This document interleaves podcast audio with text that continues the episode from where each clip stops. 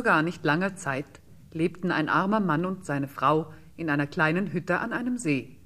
Der Mann war ein Fischer, und als er wieder einmal am Wasser saß und sein Netz ausgeworfen hatte, geschah etwas Seltsames. Ei, ei, mm, wie das zappelt. Da haben wir wenigstens für heute ausgesorgt. Und wie das glänzt. Ein goldener Fisch. Wahrhaftig, ein goldener Fisch. Das ist ein Fang. Als der Fischer so ungläubig seinen Fang bestaunte und nicht so recht wusste, ob er träumte oder vielleicht nur durch die Sonne geblendet war, fing der Fisch auf einmal an zu sprechen. Lass mich bitte wieder ins Wasser zurück, lieber Fischer. Ich verspreche dir, dich reichlich dafür zu belohnen. Wie willst du mich denn belohnen, du goldschuppiges Fischlein? Wirf mich zurück ins Wasser und geh nach Hause zurück. Auf dem Platz, wo deine Hütte stand, wirst du einen prächtigen Palast vorfinden, wie du ihn dir nur schwer erträumen kannst. Im Palast steht in der Ecke des größten Zimmers ein Schrank aus edlem Holz. Hier findest du zu jeder Zeit immer etwas zu essen und zu trinken, für dich und deine Frau. All dies soll dir gehören, aber du darfst niemandem sagen, woher dein Glück kommt, denn sonst ist alles verloren. Gut, zurück ins Wasser mit dir. Zu verlieren habe ich ja nichts. Der Fischer warf den goldenen Fisch zurück ins Wasser und lief, so schnell er nur konnte, nach Hause.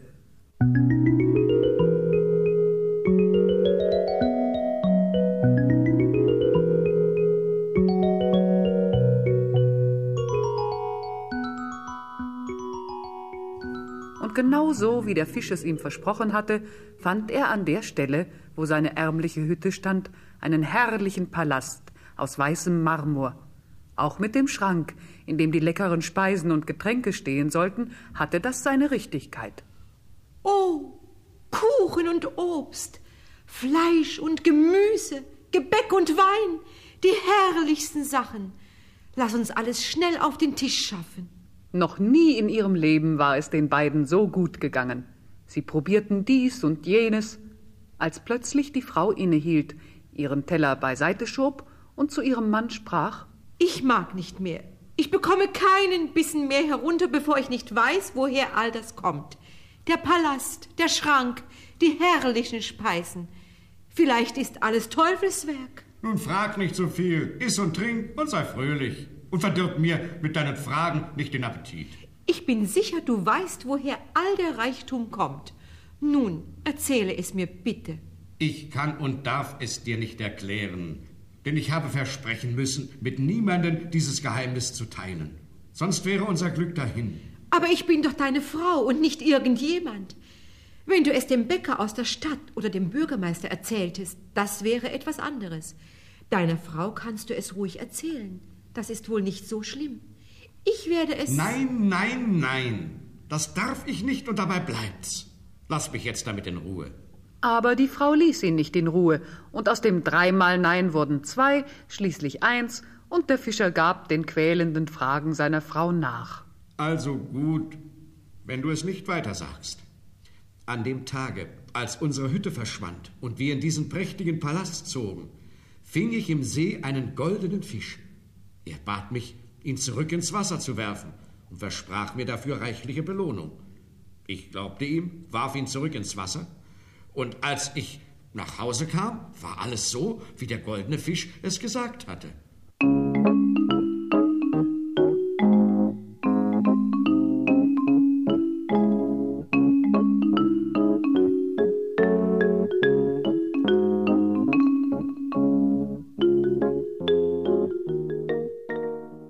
Nun könnt ihr euch sicher vorstellen, was nun geschah. Genauso wie sich die erste Prophezeiung des goldenen Fisches erfüllte, traf auch die zweite zu. Kaum hatte der Fischer seiner Frau das Geheimnis anvertraut, verschwand der Palast, und beide saßen wieder in ihrer ärmlichen Hütte, so wie früher.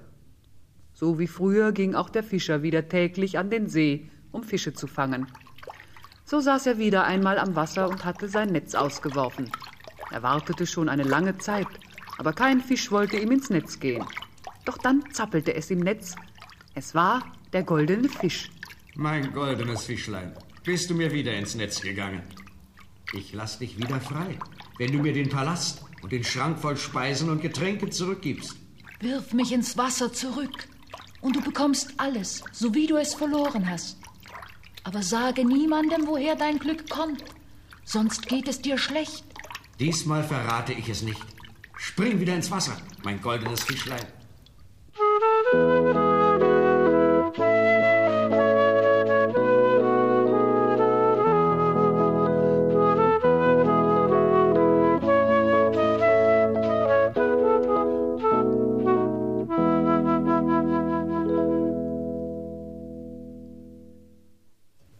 Der Fischer ging nach Hause, fand alles so, wie der Fisch es ihm versprochen hatte, den prächtigen Palast und auch den Schrank gefüllt mit köstlichen Speisen und Getränken. Aber schon bald wurde seine Frau neugierig. Du, erzähle mir, wie hast du es diesmal angestellt, dass wir in dem Palast leben können? Hast du wieder den goldenen Fisch gefangen? Doch diesmal blieb der Fischer verschwiegen, jedenfalls die erste Zeit.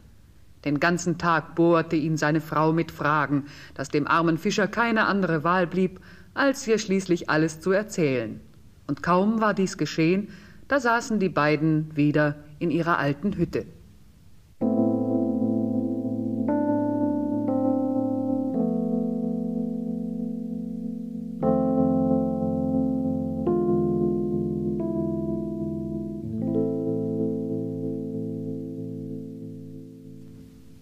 Nun sind bekanntlich aller guten Dinge drei, und so kam es, dass der Fischer den goldenen Fisch zum dritten Male fing. Doch dieses Mal gab ihm der Fisch einen anderen Auftrag. Nimm mich mit nach Hause, zerschneide mich in sechs Stücken. Davon gib deiner Frau zwei zu essen, zwei deinem Pferd und die restlichen pflanze in die Erde. So wird deine Frau zwei goldene Jungen zur Welt bringen. Das Pferd wird zwei goldene Fohlen bekommen, und aus der Erde werden zwei goldene Lilien wachsen. Der Fischer war sehr erstaunt über diese Worte, aber da er sich fest vorgenommen hatte, dieses Mal die Bedingungen des goldenen Fisches genau zu befolgen, gehorchte er und tat alles, was der Fisch ihm gesagt hatte. So wuchsen denn nach einiger Zeit im Garten zwei goldene Lilien. Das Pferd bekam zwei goldene Fohlen, und seine Frau wurde Mutter zweier goldener Knaben. Die Goldkinder wuchsen heran, und als sie etwa achtzehn Jahre alt waren, wollten sie ihre Eltern verlassen. Es ist an der Zeit, dass wir uns die Welt ansehen. Denn was lernen und erfahren wir hier in dieser engen Hütte? Die Welt ist so groß. Wir wollen andere Menschen, andere Städte und andere Länder kennenlernen. So führten sie die goldenen Rosse aus dem Stall, sattelten sie, verschnürten ihr Gepäck am Sattel und stiegen auf. Lebt wohl, liebe Eltern, und lasst es euch gut gehen. Achtet auf die goldenen Lilien im Garten. Daran könnt ihr erkennen, ob uns etwas zugestoßen ist. Sind sie frisch, so sind wir gesund. Sind sie welk, so sind wir krank. Fallen sie um, so sind wir tot.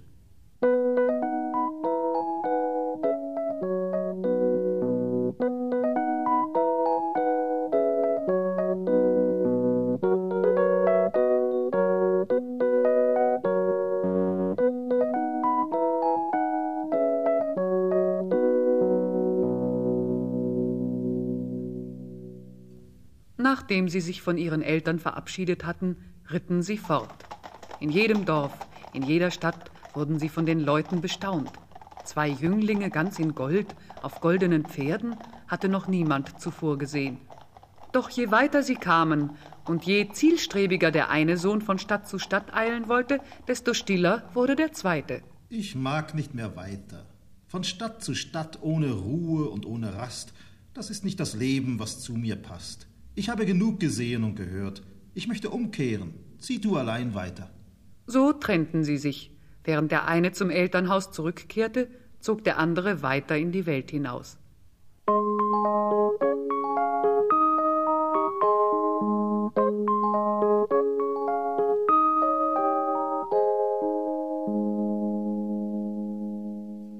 Eines Tages kam er an einen dichten, dunklen Wald. Durch den er reiten musste, wollte er am Abend in der nächsten Stadt sein. Da traten zwei Waldarbeiter aus dem Dickicht. Wenn ich euch, hoher Herr, raten darf, so reitet nicht durch diesen Wald.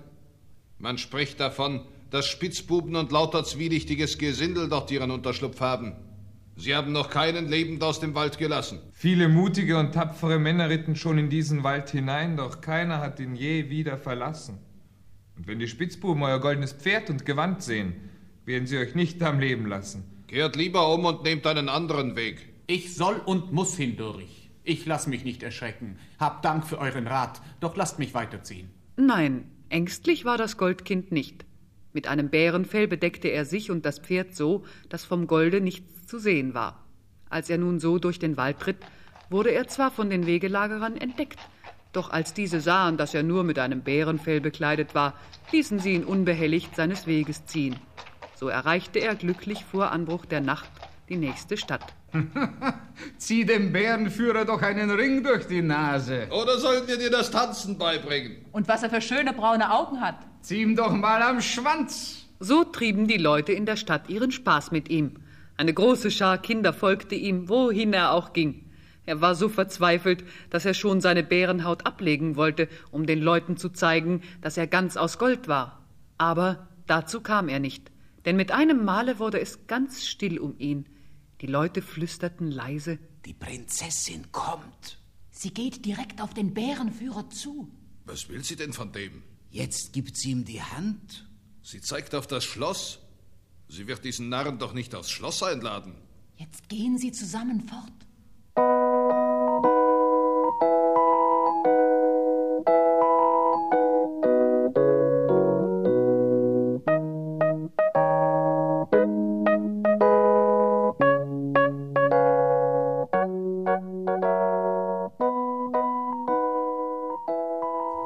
Was nun geschah, ist schnell erzählt. Die Prinzessin hatte Gefallen an dem Bärenführer gefunden. Sie wusste aber nicht, dass sich unter der Bärenhaut ein Jüngling ganz aus Gold verborgen hielt. Auch das Goldkind hatte sich in die Prinzessin verliebt, und so kam es, dass die beiden sehr bald Hochzeit feierten und ein glückliches Paar wurden.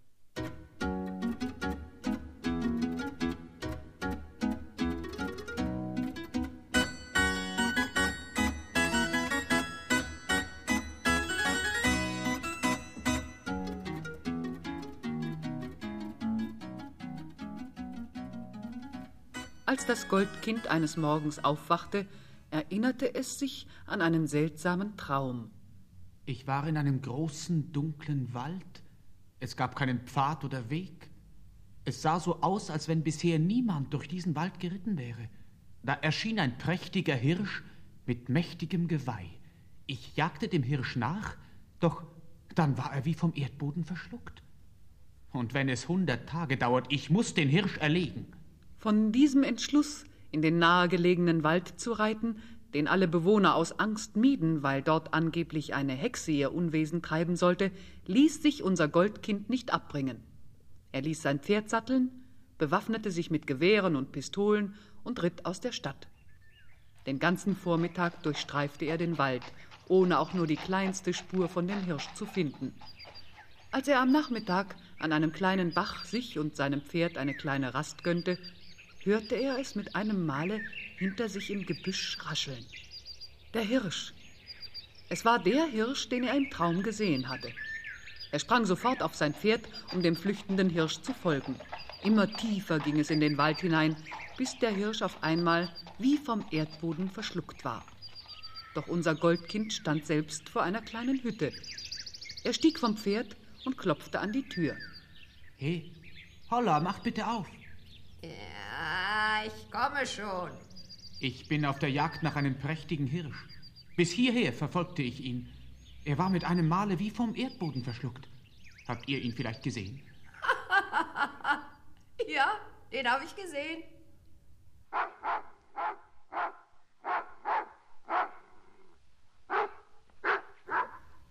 Ruf deinen Hund zurück, sonst muss ich ihn erschießen.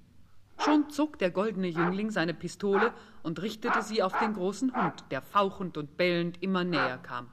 Schon wollte er abdrücken, da sprach die alte Frau Goldner Fisch und Hirschgeweih, ziehet weiter eure Kreise. Goldkind wird ein Mühlenstein, damit endet seine Reise.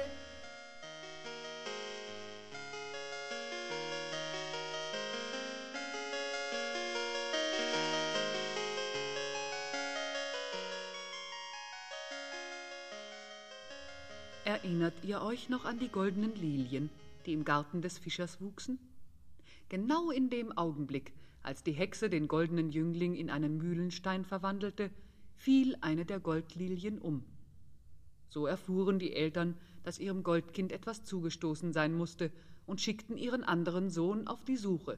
Er ritt über Wiesen und Felder, fragte hier und fragte dort, und schließlich gab es im ganzen Land nur einen Wald, den er nicht bereits nach seinem Bruder durchsucht hatte. Es war der Wald, in dem die Hexe wohnte. Und bald kam er auch zu der kleinen Hütte und klopfte an. Hey, hallo! Wohnt da niemand? Ja, ich komme ja schon.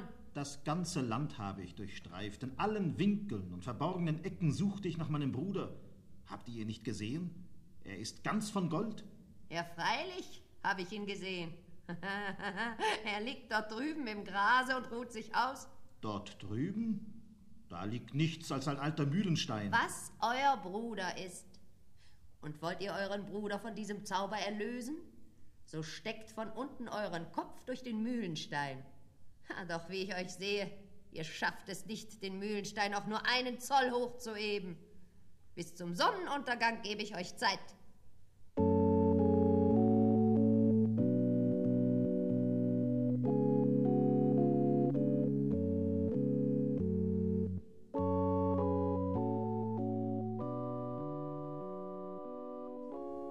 Hexe hatte recht. Der Mühlenstein war so schwer, dass das Goldkind ihn nicht ein Stückchen heben konnte. Traurig saß er im Gras und gab alle Hoffnung auf. Neben ihm warf ein Maulwurf Erde auf.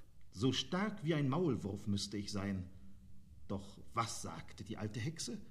Nur den Kopf müsste ich von unten durch den Mühlenstein stecken, ihn hochzuheben, das war nicht die Bedingung. Und schon fing unser Goldkind zu graben an. Er baute einen Tunnel so geschickt, dass der Mühlenstein an beiden Seiten fest auf der Erde lag, er jedoch gut mit seinem Kopf von unten hindurchkommen konnte. Ihr könnt euch vorstellen, dass die Hexe vor Wut zersprang, als sie sah, dass das Goldkind seinen Bruder von dem Zauber erlöst hatte. So konnte der eine goldene Jüngling wohlbehalten zu seiner Braut und der andere zu seinen Eltern zurückkehren, denen er alles ausführlich erzählen musste. Die eine Lilie aber stand wieder auf, so als wenn nichts geschehen wäre.